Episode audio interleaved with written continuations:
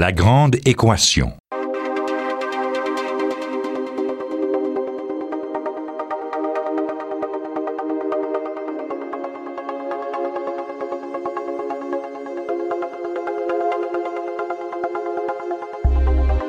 Ici Normand Mousseau. Bienvenue à La Grande Équation qui vous offre un regard sans prétention sur le monde de la science. Aujourd'hui à l'émission, cellules dendritiques et récepteurs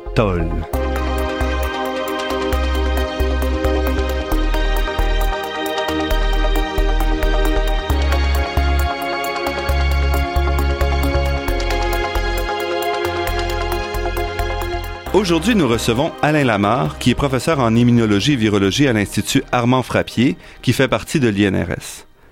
Alain Lamarre travaille avant tout sur les mécanismes influençant l'établissement de la persistance virale, mais il nous parle aujourd'hui du prix Nobel de médecine 2011. Un prix décerné à trois chercheurs dont les travaux, qui s'étendent sur près de 40 ans, ont permis de percer plusieurs des grands mystères qui entourent le fonctionnement de notre système immunitaire. Alain Lamarre, merci d'avoir accepté notre invitation. Merci de l'invitation, ça me fait plaisir d'être ici. La capacité du vivant à se défendre contre les attaques d'autres organismes, euh, c'est une capacité qui est cruciale pour la survie des espèces en général et évidemment euh, de notre espèce en particulier. Or, il s'avère que le fonctionnement du système immunitaire est très complexe, euh, même dans des organismes qui sont en apparence assez simples. Et c'est seulement récemment qu'on a réussi à mettre en valeur certains des mécanismes les plus fondamentaux qui permettent à notre corps de se défendre contre les attaques extérieures. Ce sont ces découvertes-là qui ont été récompensées par le Comité Nobel cette année. Des découvertes qui commencent avec les travaux de Ralph Steinman, qui est né à Montréal en 1943, mais qui a fait l'essentiel de sa carrière à l'Université Rockefeller à New York. C'est prix Nobel reconnaissent aussi des travaux plus récents de Jules Hoffman, qui est un luxembourgeois qui travaille à Strasbourg en France, et de Bruce Butler, un Américain né à Chicago et qui partage son temps entre le Scripps Research Institute en Californie et l'Institut du Texas à Dallas. Alain Lamar, avant de discuter vraiment des découvertes, pourriez-vous nous tracer un peu le portrait de la situation? Qu'est-ce qu'on savait en 1970 avant les travaux de Ralph Steinman? On connaissait euh, quelques bases en termes de quelles cellules du système immunitaire étaient impliquées dans euh, la reconnaissance des pathogènes. On connaissait le macrophage, qui est une autre cellule qui est très importante dans la défense de l'organisme. Le macrophage, c'est une cellule qui est phagocytaire, donc qui a la capacité d'internaliser les pathogènes et de les dégrader, de les digérer. Donc, on avait une idée qu'il y avait ces cellules-là qui patrouillaient le sang et qui patrouillaient aussi les organes euh, périphériques et la lymphe, qui est notre autoroute euh, pour euh, les cellules du système immunitaire. Et on avait aussi une idée qu'il y avait une réponse immunitaire de type adaptative qui prenait un certain temps à se développer pour produire des anticorps et des cellules tueuses.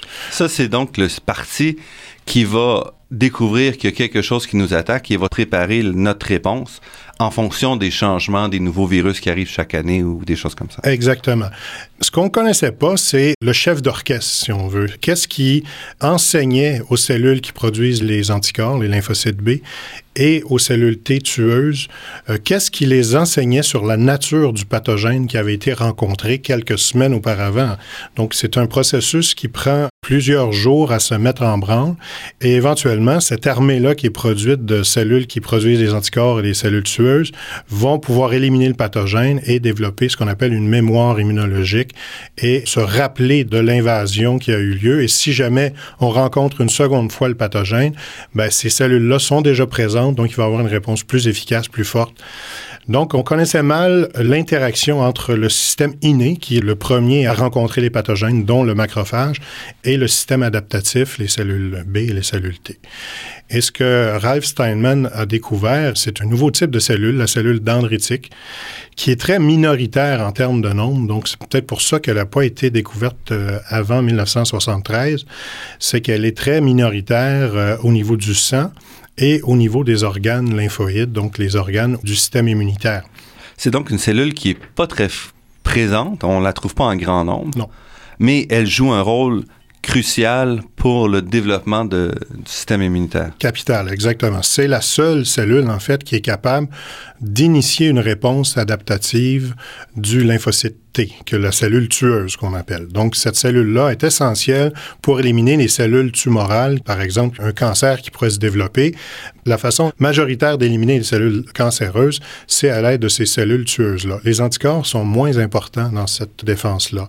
Bon, dendritique, hein, ça vient du latin pour arbre. Donc, euh, il y a toutes sortes de projections dans l'espace qui servent à échantillonner son environnement. Et on va le voir plus tard, elle possède toute une série de récepteurs à sa surface qui lui permettent de reconnaître différents types de pathogènes, que ce soit des bactéries, des champignons, des virus. Alors, elle possède une gamme de récepteurs à sa surface qui lui permet de reconnaître ces pathogènes-là, de les internaliser également, comme un peu comme le macrophage, de les dégrader en petits fragments et de les réexprimer à sa surface pour pouvoir enseigner, si on veut, aux cellules T ou aux cellules B sur l'identité du pathogène qui a été rencontré. La cellule dendritique, c'est donc elle qui, dans un premier temps, identifie, si on veut, les pathogènes. Oui.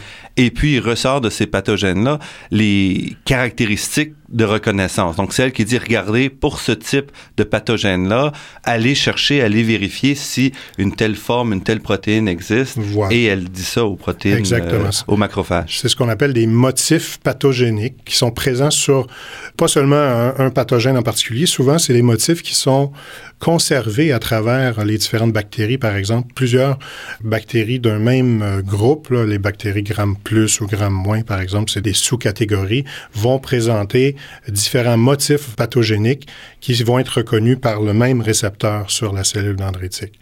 Les virus, euh, quant à eux, c'est surtout leurs gènes, donc leur acide nucléique, qui sont reconnus comme étant pathogéniques par le système immunitaire. Pourquoi? Parce que ces motifs-là sont pas présents dans l'organisme euh, humain ou des mammifères. Ce sont des motifs qui sont étrangers, donc le système immunitaire est entraîné à reconnaître ces motifs-là pour pouvoir répondre rapidement contre ces pathogènes. La cellule dendritique peut donc être vue comme étant simplement une assemblée de récepteurs, comme on pourrait imaginer, là, toute une série d'antennes posées pour euh, capter toutes sortes de signaux Oui. et qui sont concentrés sur une seule cellule, plutôt Exact. que d'être... euh, on pourrait imaginer qu'il y aurait différentes cellules pour différents types d'attaques, mais c'est pas ça qui a été retenu. C'est un peu le- plus compliqué parce qu'il y a plusieurs sous-types de cellules dendritiques et puis euh, la cellule dendritique peut être à plusieurs stades dans son développement et avoir des fonctions aussi euh, diverses.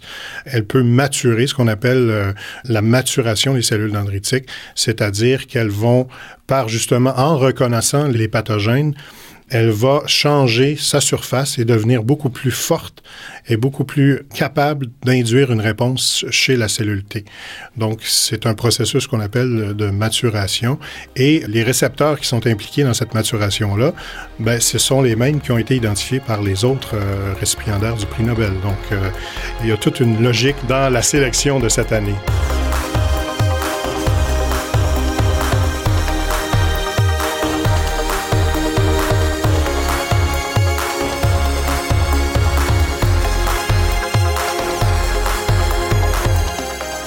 Ici Normand Mousseau. Vous êtes à La Grande Équation et nous discutons des découvertes qui ont mené au prix Nobel de médecine 2011 avec le professeur Alain Lamarre. Après la découverte de la cellule dendritique, les chercheurs se retournent vers cette cellule-là et essaient d'identifier comment elle fonctionne Oui. et comment elle perçoit les protéines toxiques ou les, agents toxiques. Exactement. Mais ça s'est fait en parallèle dans des systèmes totalement différents. Ralph Steinman travaillait chez la souris dans des euh, modèles euh, pathogéniques ou non pathogéniques, alors que Jules Hoffman, par exemple, qui est le premier qui a identifié les motifs responsables de reconnaître les pathogènes chez la mouche euh, drosophile, qu'on appelle la mouche à fruits, qui est un autre modèle euh, d'étude bien caractérisé parce que c'est peu complexe par rapport à un être humain et euh, on en connaît beaucoup au, au niveau de la génétique de la, de la mouche à fruits. Mais cette découverte-là a quand même pris 23 ans. Donc, on a découvert en 1973, Steinman montre l'existence de cette Ouais. cellule-là, et c'est seulement en 96 que Jules Hoffman réussit le premier à identifier un type de récepteur Oui. qui serait crucial pour le fonctionnement de la cellule dendritique. Exactement, exactement. On savait qu'il devait y avoir des senseurs qui existaient pour euh, reconnaître les pathogènes, mais euh, ça a pris, comme vous dites, une longue période de temps pour les identifier. L'avenue de la génétique, en fait, a été nécessaire, la génétique moderne, si on veut, où on pouvait manipuler au goût les gènes, les séquencer déjà, connaître leur identité à haut débit, disons, disons à plus haut débit que ce qui se faisait auparavant. Donc, on pouvait avoir une idée du génome, de l'ensemble des gènes d'un organisme. Et la mouche à fruits était un des premiers organismes qui a été euh, séquencé en entier. Donc, on pouvait avoir accès à toute la cartographie, si on veut, des gènes et euh, éventuellement euh, les manipuler aussi à notre convenance. Donc, éliminer un gène, par exemple, de la mouche à fruits. Et c'est comme ça que Hoffman a découvert que ce gène était important parce qu'il avait accès à des mouches qui avaient une mutation au niveau de ce gène TOL qui, s'appelle le gène Toll, qui était maintenant, quand il les infectait, euh, et puis euh, hier justement, il y avait la conférence de Jules Hoffman à l'Université de Montréal, qui nous a appris euh, que pour cette expérience, il a dû infecter 100 000 mouches, et puis ça se fait une à la fois. Donc, mouche par mouche, et puis il fallait infecter pour identifier le clone, euh, la mouche mutante qui allait répondre différemment des autres à une infection, par exemple, par un champignon. Et dans le cas du toll, la mouche toll déficiente était très, très sensible à l'infection par le champignon, alors que les mouches sauvages étaient tout à fait capables de s'en défendre. Et Hoffman fait ça dans les mouches. Hoffman prend bien soin de préciser encore aujourd'hui qu'il s'intéresse pas aux applications, que lui c'est un chercheur qui s'intéresse aux questions fondamentales. Exact. Mais évidemment, d'autres chercheurs, tout de suite après, quand on identifie le gène et Toll, essaie donc d'identifier le même gène ou un gène au rôle similaire dans l'humain. Et c'est ce qu'il a réussi à faire un jeune chercheur qui a 35 ans à ce moment-là, Bruce Butler. Oui, tout à fait. Ça a été un peu la course euh, par la suite pour identifier les homologues, ce qu'on appelle un homologue, donc l'équivalent chez l'humain ou chez le mammifère. Encore une fois, c'est l'exemple où la science est souvent des découvertes qui sont fortuites, qui sont pas programmées à l'avance. Donc lui, son but c'était pas de découvrir la molécule équivalente à Toll chez l'humain, mais lui étudiait une réponse au lipopolysaccharide, qui est un composant de la paroi bactérienne des bactéries. Il s'intéressait à cette réponse parce que c'est une molécule qui est très dangereuse si on l'administre à un humain ou euh, dans le cas d'une infection qui est généralisée aux bactéries pour induire ce qu'on appelle le choc septique ou le, choc endotoxique. C'est ce qu'on appelle une endotoxine, donc ça déclenche une réponse qui est exacerbée, ce qu'on appelle une tempête de cytokines, qui sont des médiateurs de l'inflammation, et euh, ça peut avoir des conséquences euh, terribles, dont la mort, si c'est pas traité rapidement. Lui s'intéressait donc à comprendre comment ça fonctionnait, le choc septique, exactement, et voir comment on pouvait contrôler ou comment le corps humain pouvait réagir à une attaque. Exactement. Il savait qu'il y avait sûrement un récepteur pour la protéine LPS, qui est le qui est en fait un sucre qui se retrouve sur les bactéries. Donc lui, il savait qu'il y avait un récepteur. Il faisait de la génétique chez la souris, dans ce cas-là aussi.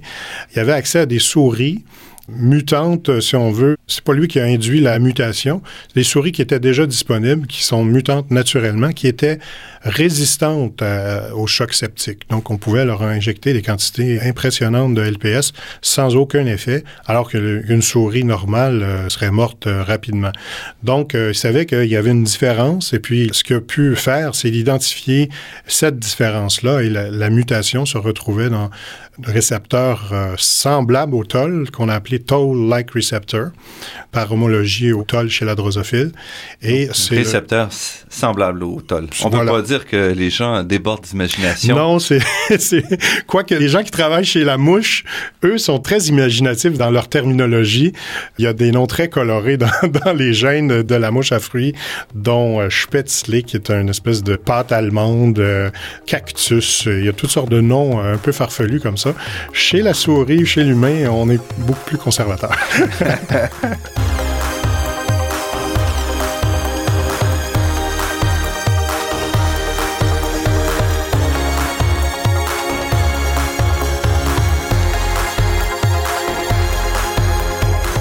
Ici Normand Mousseau.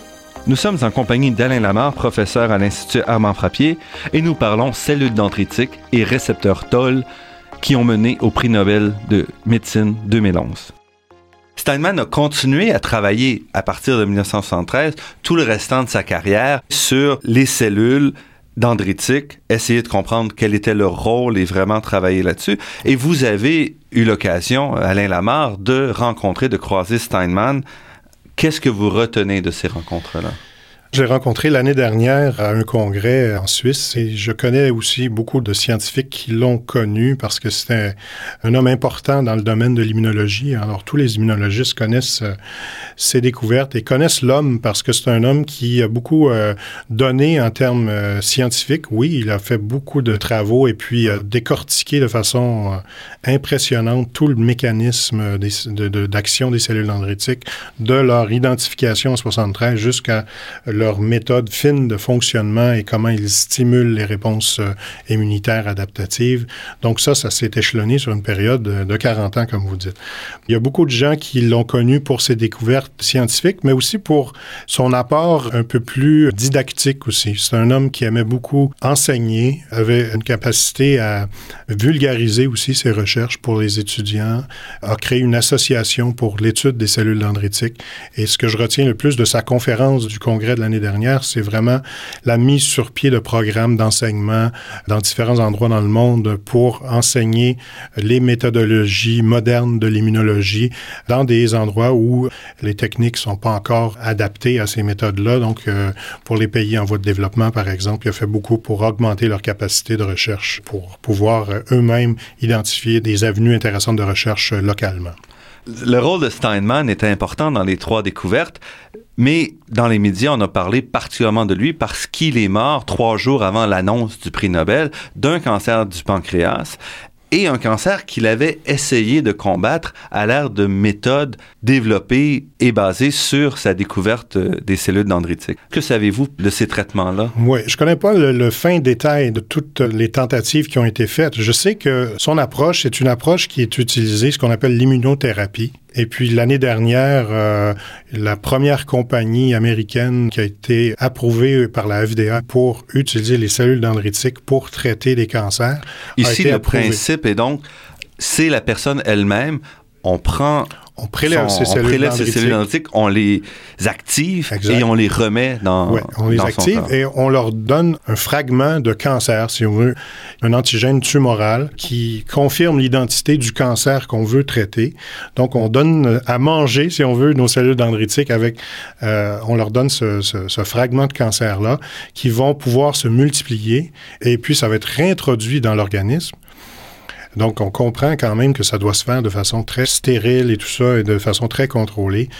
Et on redonne tout ça euh, au patient qui va par la suite pouvoir monter une réponse euh, immunitaire spécifique au cancer et contrôler ce cancer en particulier. Est-ce qu'on sait si c'est efficace ou ça reste on est encore dans les premières étapes On est encore dans les premières étapes de développement. Il y a beaucoup d'études euh, précliniques, euh, disons en phase clinique, qui sont en cours en ce moment. On essaie de jouer un peu sur le protocole de comment on va activer les cellules dendritiques, quel, quel antigène on va leur donner pour qu'ils puissent être spécifiques au cancer. La problématique un peu de tout ça, c'est que le cancer, c'est un mal ratoureux, si on peut euh, utiliser utiliser l'expression, c'est un peu comme un pathogène. Hein. les cellules se multiplient à, une grande vitesse et développent des mutations elle change rapidement. Elle Il est donc difficile d'identifier. Donc, si on identifie un antigène, un antigène particulier, même s'il est présent sur le cancer en grande majorité au départ, ben, le cancer, euh, quand il va se sentir attaqué par cet antigène-là, va développer ce qu'on appelle une résistance, va, va muter, et puis maintenant, il sera plus reconnu par les cellules qu'on a entraînées, par les cellules dendritiques, et va pouvoir continuer à progresser. Donc, c'est pas la, la, la, panacée, si on pourrait dire.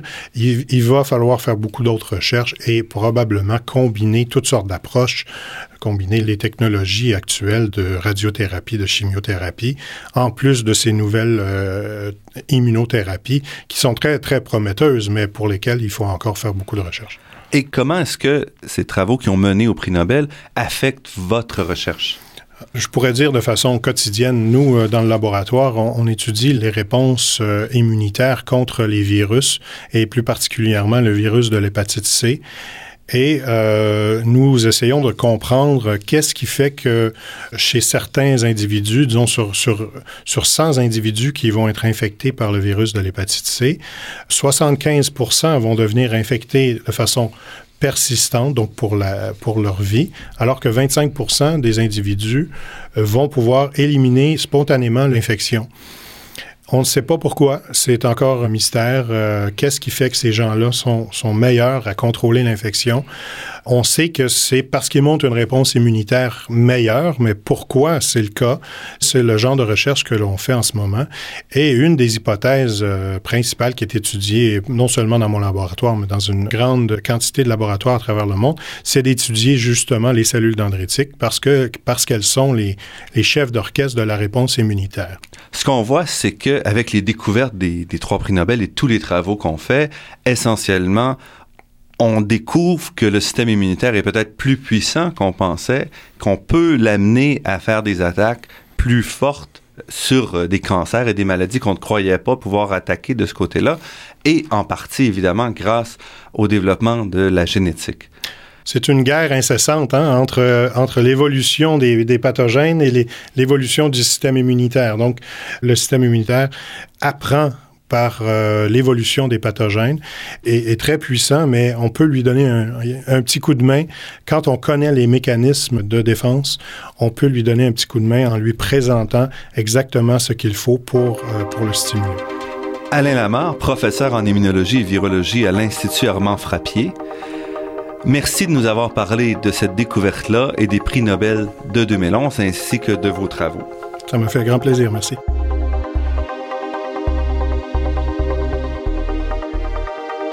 Cette émission s'inscrit dans le cadre d'une série sur les prix Nobel en sciences. Ne manquez pas les autres épisodes décrivant les prix Nobel de chimie et de physique qui seront diffusés au cours de la saison.